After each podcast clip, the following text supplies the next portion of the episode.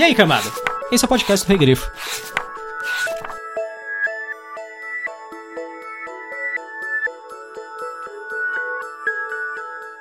O problema é que temos o péssimo hábito, encorajado por pessoas pedantes e sofisticadas, de considerar a felicidade uma coisa um tanto idiota. Apenas a dor é intelectual, apenas o mal é interessante.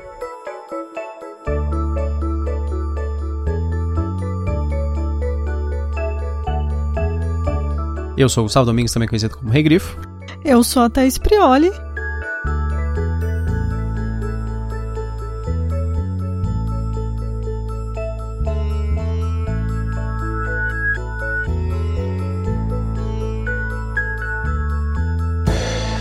E hoje nós vamos falar sobre Aqueles que Abandonam Homelas, que é um conto da Ursula K. Le Guin, que a gente leu através do projeto Cápsula, do, da editora Morro Branco, né? O projeto Cápsula ele disponibiliza contos de forma gratuita na internet, então é só acessar o link que você consegue ler gratuitamente alguns contos dos maiores escritores. É, de ficção científica, né? Isso. Principalmente. É, a, a Ursula Le Guin é uma das maiores autoras de ficção científica.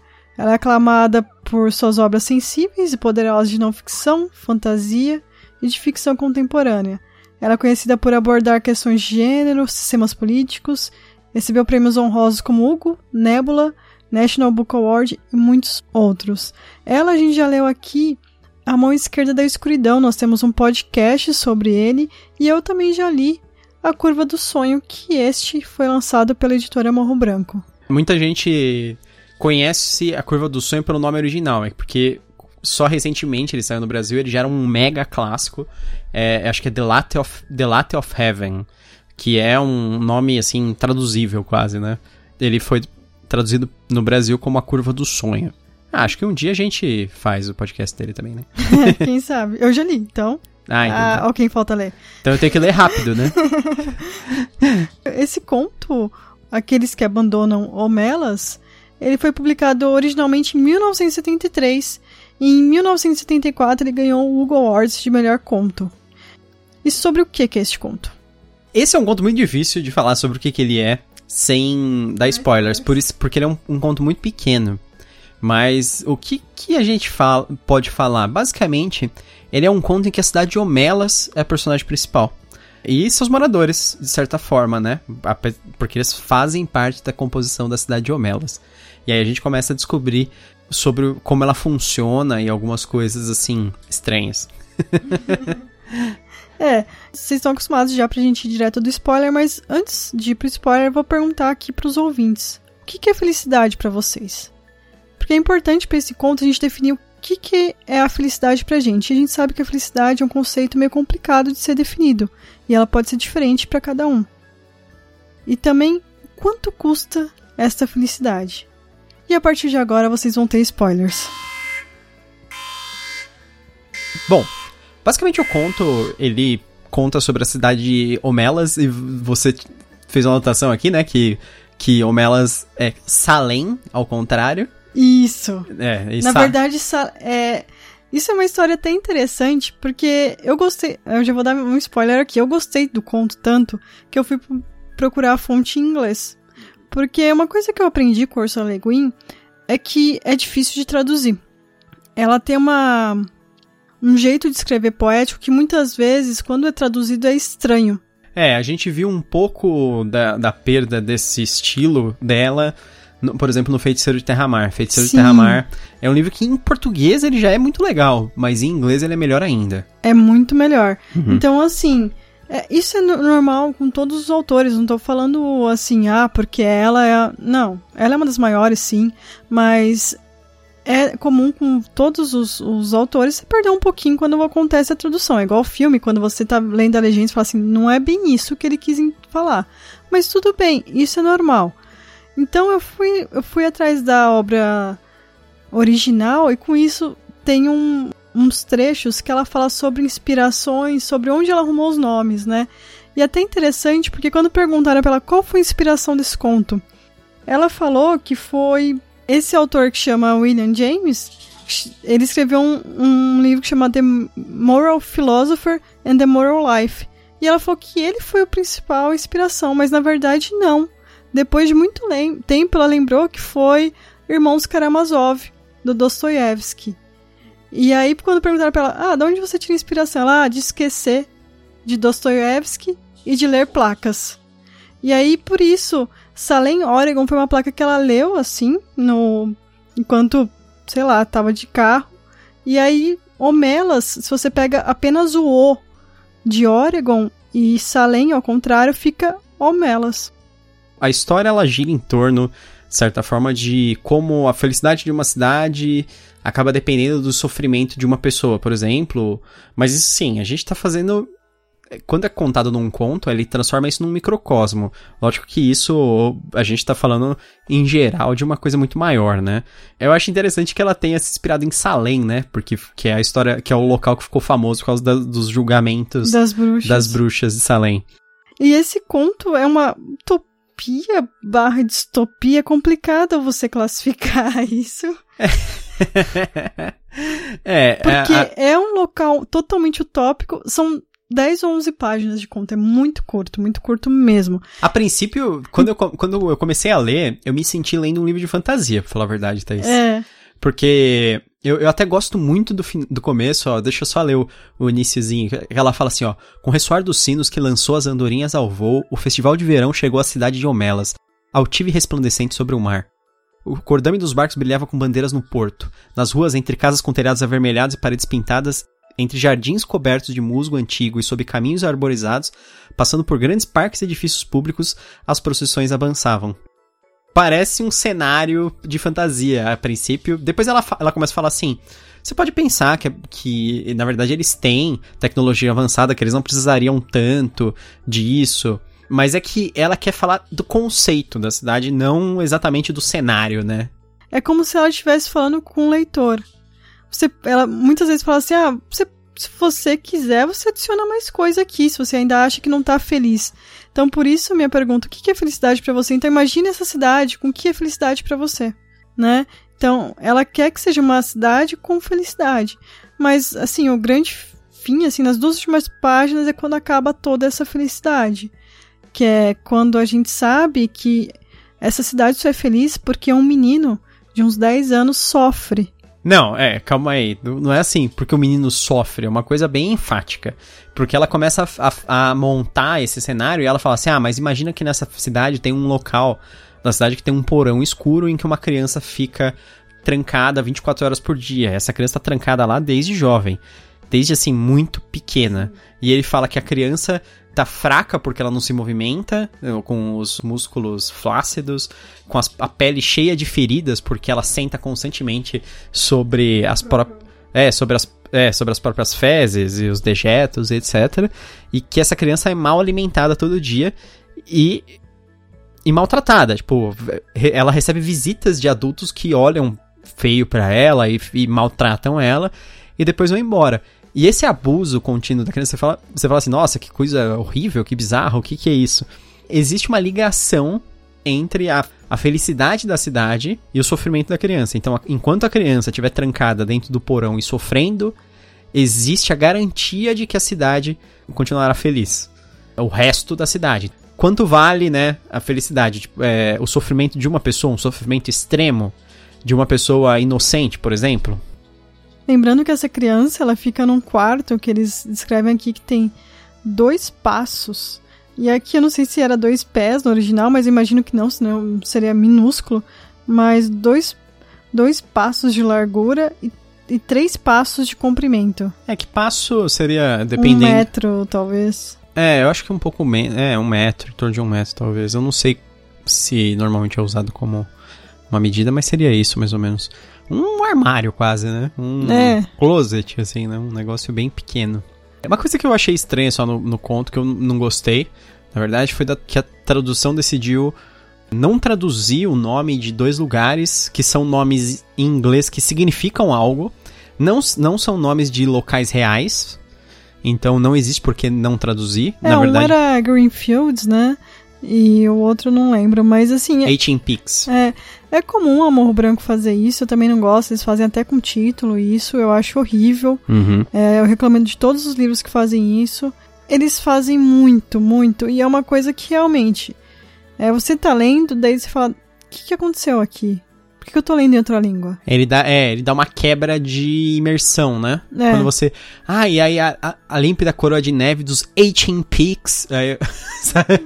Então, tipo, porra, isso não é um lugar real, isso não é um nome próprio. Tipo, pode ser o nome de um local, mas ele tem um, uma tradução, cacete. A gente mora no Brasil, a gente traduz Nova York, a gente não fala New York, sabe? Você que não. é, eu, é, eu não falo New York. Então, a Morro Branco você só fala New York, A pelo gente jeito. fala É. Mac, a gente fala é, Facebook. Facebook, né? Não, a gente fala Facebook. O É. Facebook. Então, assim, até o Mac já decou o nome dele pro Brasil, porque Sim. a gente tem que fazer isso. Isso é a única coisa que eu tenho pra reclamar do conto, porque tirando isso, eu acho o conto muito bom. Ah, já, já tô me adiantando. então. É difícil, né? É, é, Mas complicado. assim, eu acho interessante como ela leva a gente até lá. Aham. A jornada que ela faz até chegar no fim. E assim, eu chorei, eu li esse conto umas três, quatro vezes, eu chorei todas as vezes no fim. Porque é uma crítica social, você querendo ou não. Sim, sim. Porque é o que faz a gente refletir quantas pessoas precisam sofrer, sofrer para poucas prosperarem, né? E agora. Ou, nem tanto isso, Thaís. Mesmo que fosse assim. Algumas pessoas, poucas sofrerem pra muitas prosperarem, é não justo va- também. Não é justo. É, então, exatamente. É, é justamente que é o que ela mostra aqui, né? Uhum. Que a gente vive, vive, eu acho que num país que é muito mais injusto no- do que ela vivia. Não que não seja ainda. Mas a gente vê isso muito mais de perto. E essa quarentena tá trazendo muito mais à tona isso. Em Sim. que pessoas têm que fazer o que não deviam pra se pra conseguir comer. Do tipo, ah, eu tenho que. é, a gente não se arrisca a sair lá fora. E aí tem gente que entrega coisas pra gente. Então, isso é justo? Exatamente, porque as pessoas que entregam são as pessoas que mais se arriscam e elas fazem isso porque elas precisam, porque, tipo, ou faz isso ou morre. Mas aí, ao mesmo tempo que é, a, a opção é morrer de fome ou se arriscar, se arriscar é de morrer doente, né? Então, é, é meio que, que isso mesmo. Ela cria to- toda essa situação, mas ainda assim, no final ela ainda fala sobre por que que chama, né? Por que, que o conto chama aqueles que abandonam Homelas? Porque Homelas é essa cidade utópica e, e a parte interessante é que as pessoas, todas elas têm consciência de É. que essa criança sofrendo existe dentro da cidade. Quando as crianças fazem, estão com entre 8 e 12 anos, é contado esse fato pra elas e elas sabem em detalhes o que acontece com essa criança. Sim, aí elas ficam sabendo sobre a história, ah, sobre toda a felicidade da cidade, tudo de perfeito na cidade, é em função do sofrimento dela e por isso que ninguém deveria tirar ela de lá. Ele fala, na verdade, que a maior parte das pessoas se indignam, né? E alguns até voltam a visitar a criança várias vezes. Mas Tem algumas crianças que vão visitar e nunca mais voltam pra casa. E aí não, tem, não só crianças, né? tem Ele- alguns adultos que ficam vários dias, que, que ela fala, pensativos ela- Uhum. e do nada somem também. Então são as pessoas que decidem ir embora, né? As pessoas que largam a cidade, pelo menos é o que eu entendi, porque pra, pra eles essa situação. A gente pensaria assim, numa historinha tradicional teria meio que um, sei lá, um resgate da criança, alguma coisa assim, sabe? E, e Mas uma- não é o que acontece no mundo real. não existe o resgate, a criança continua sofrendo horrivelmente lá. E na verdade, as pessoas que se indignam, elas simplesmente vão embora. Elas ficam putas o bastante pra ir embora, mas não pra São aqueles que abandonam Homelas. Sim, exatamente.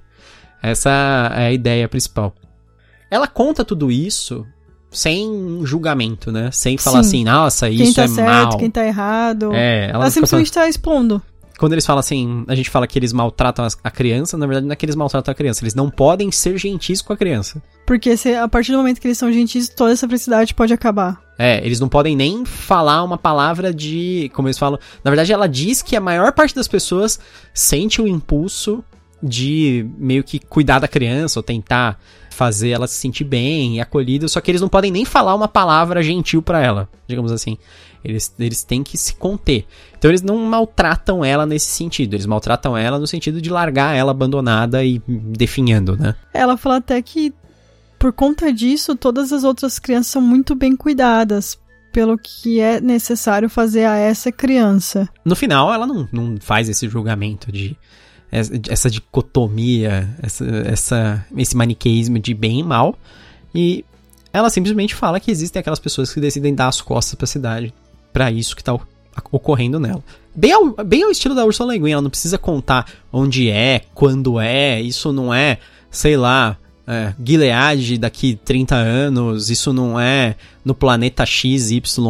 Tipo, eu gosto quando ela foca numa coisa porque ela tá focando na história, não no, no todo o processo por trás disso e como chegou a isso, sabe? E pode ser um mundo de fantasia, o que você falou, pode ser um mundo de fantasia, pode ser um mundo de ficção científica, sim, não sabemos. Sim, ela fala de corrida de cavalos, mas ao mesmo tempo ela fala que as pessoas têm uma vida muito avançada. Ela fala que não tem bolsa perfeita. de valores. É, não tem bolsa de valores porque não precisa, porque isso é cretino, tem esse tipo de coisa. É, é maldita comunista. Então, mas é basicamente isso. Eu acho legal isso porque ela cria o cenário, ela cria uma ambientação, mas ela não tá focando nisso. Ela não precisa focar nisso, porque ela quer que você preste atenção na história. É porque a, aqui a ambientação claramente faz parte da história. Isso que eu acho interessante. Quando você cria ambientação, não é só para você criar um cenário, não é só para você pintar uma coisa atrás da história. É importante você fazer o cenário fazer parte da história. E não tem como o cenário fazer mais parte da história do que nesse conto, sabe? E não tem nenhum nome de personagem, né? Não Sim. sei se você percebeu. É, não existe um personagem. Tem um menino que toca flauta, um menino que. Tá que preso é, no tá porão. preso. É. E assim vai. O único personagem é a cidade, é o Melas.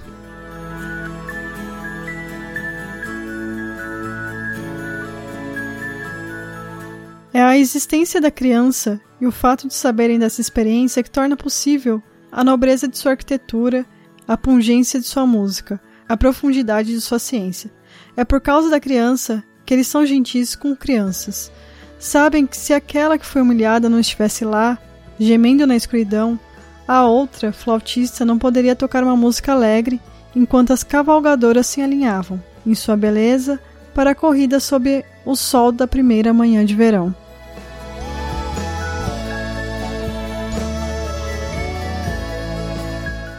E aí, Thais, e o que, que você achou do conto no geral? Eu gostei bastante. Ele é um conto hiper... Caso não tenha ficado claro, é, então, enquanto caso a gente não tenha ficado claro, né? É, é. É, eu gostei muito. Ele é um conto hiper curto, como eu disse, ele tem entre 10 e 12 páginas, mas é, é bem, bem curto mesmo.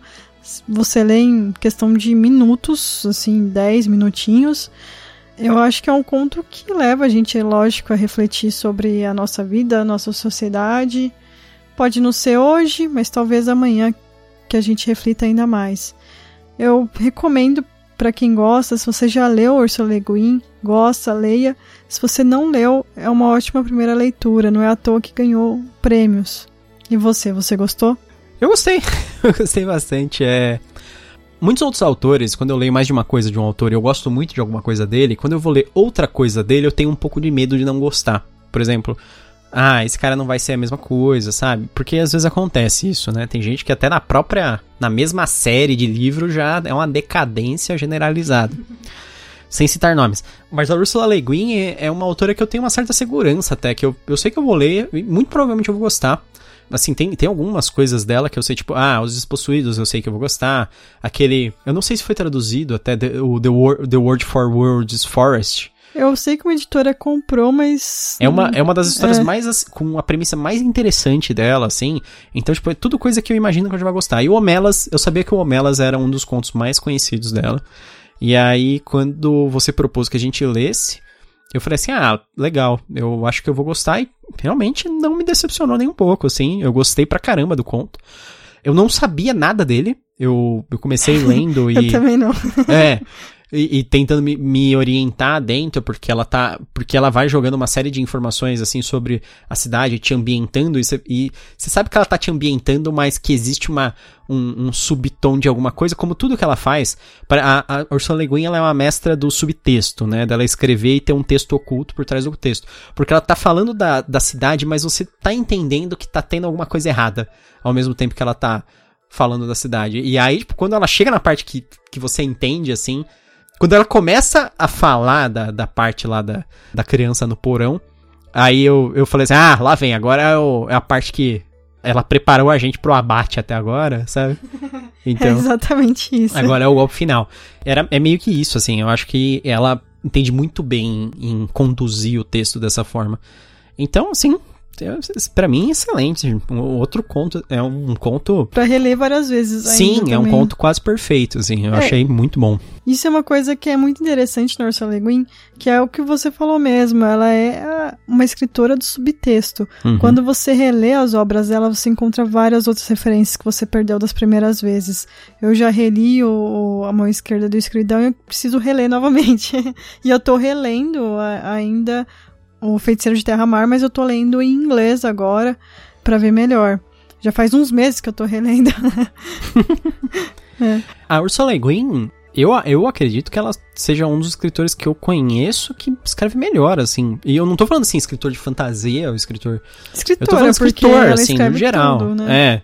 E, ela que... foi indicada até o Pulitzer, então. Então, é, assim, com certeza, se você é fã de ficção científica, se você procura autores de fantasia que são diferentes. É porque, assim, a Ursula Le Guin é uma coisa muito única, porque ela é clássica e, e, e, muito diferente ao mesmo tempo, sabe? Porque ela é da época dos clássicos, e se você lê hoje em dia, ela ainda é, assim, ridiculamente atual. Ela é moderna. É, tem, é porque, assim, tem coisa, que nem o Asimov. O Asimov, ele é legal, ele é divertido de ler. Só que é muito datada as coisas dele, não por causa da tecnologia, não por causa disso. O estilo que ele escreve é datado, as coisas que ele aborda são datadas, elas são próprias da época que foram publicadas, sabe? Então é, é uma cápsula do tempo, Leo, né? Você sabe como é a literatura dos anos, sei lá, 50, 60, sabe? Quando você tá lendo alguma coisa assim dele.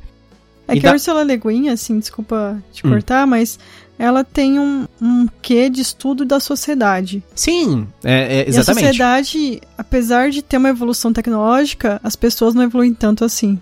É, é que nem aquela história, né? O, parece que quando ela surgiu, e o, o Locus e as, as revistas de ficção científica adoravam ela, né? A crítica especializada gostava dela. Como sempre, né? A crítica especializada, muito à frente de seu tempo, falava que ela, que ela era o futuro, e tinha os fãs cretinos, que era a massa amorfa descerebrada que falava que, ah, não, mas ela não é ficção científica porque não tem foguete, sabe? É aquela história.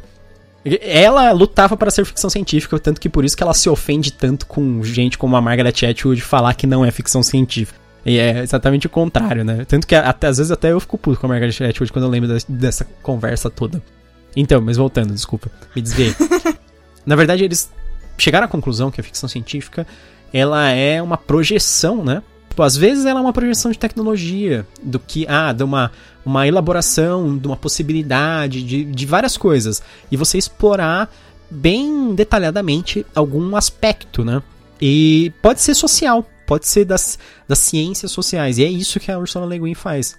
Ela faz uma, uma exploração detalhada de ciências sociais através de suas histórias. Só que ela, tipo, elabora. Ela fala da humanidade, fala da humanidade no futuro. A gente leu lá A Mão Esquerda da Escuridão, ela fala sobre papel de gênero naquele livro, de uma forma que é genial. É, que é uma coisa assim, ridiculamente moderna, ainda mais hoje em dia. As, assim como esse aqui tá falando, tipo, de. Sei lá, de relações de pobreza, de exploração e esse tipo de coisa. Assim como The Word for Words Forest, que é o, uma história sobre colonialismo, então, e a, a história do Despossuídos é uma história sobre conflito político, sobre visões políticas conflitantes. Então tem tudo isso. Ela explora, assim, detalhadamente esses aspectos, sempre em um, em um universo alternativo, em uma história alternativa. Mas assim, não precisa de foguete, não precisa de tecnologia avançada, não precisa de nada, porque ela está explorando a relação humana, né? Não no. Não a relação da, da, das pessoas com tecnologia, por exemplo. O pai dela era antropólogo, que em geral estudam as sociedades. Então eu acho que muito veio disso também. É, não é nenhum mistério que um dos meus autores favoritos de fantasia é um cara que é antropólogo, que é o Steven Erickson, né, também. Eu acho que tem uma, uma forte relação isso. Eu, se eu não me engano, acho que eu li uma entrevista dela que ela fala sobre a influência do pai dela e, e esse tipo de coisa. E, tipo, influência das pessoas ao redor dela, né, para a literatura dela. Então, é isso, leiam, pelo amor de Deus. o nosso próximo podcast vai ser sobre o conto Um Fragmento de Gelo, que é do livro A Espada do Destino, que é da série The Witcher, também conhecida como a saga do bruxo Geralt de Rivia. Esse, a saga do Bruxo Geralt de Rivia, quase ninguém lembra que esse é o nome da série de livros. Mas Até porque a Martins chamar... Fontes trocou, né? Eles perceberam ah, que pegou, The Witcher pegou e... Sim, sim. Beleza, né? Então é, nome... é o bruxeiro, o The Witcher. É o nome da série, né? É isso. A gente se vê para falar do Fragmento de Gelo. Espero que vocês tenham gostado do episódio de hoje. Até a próxima. Até mais.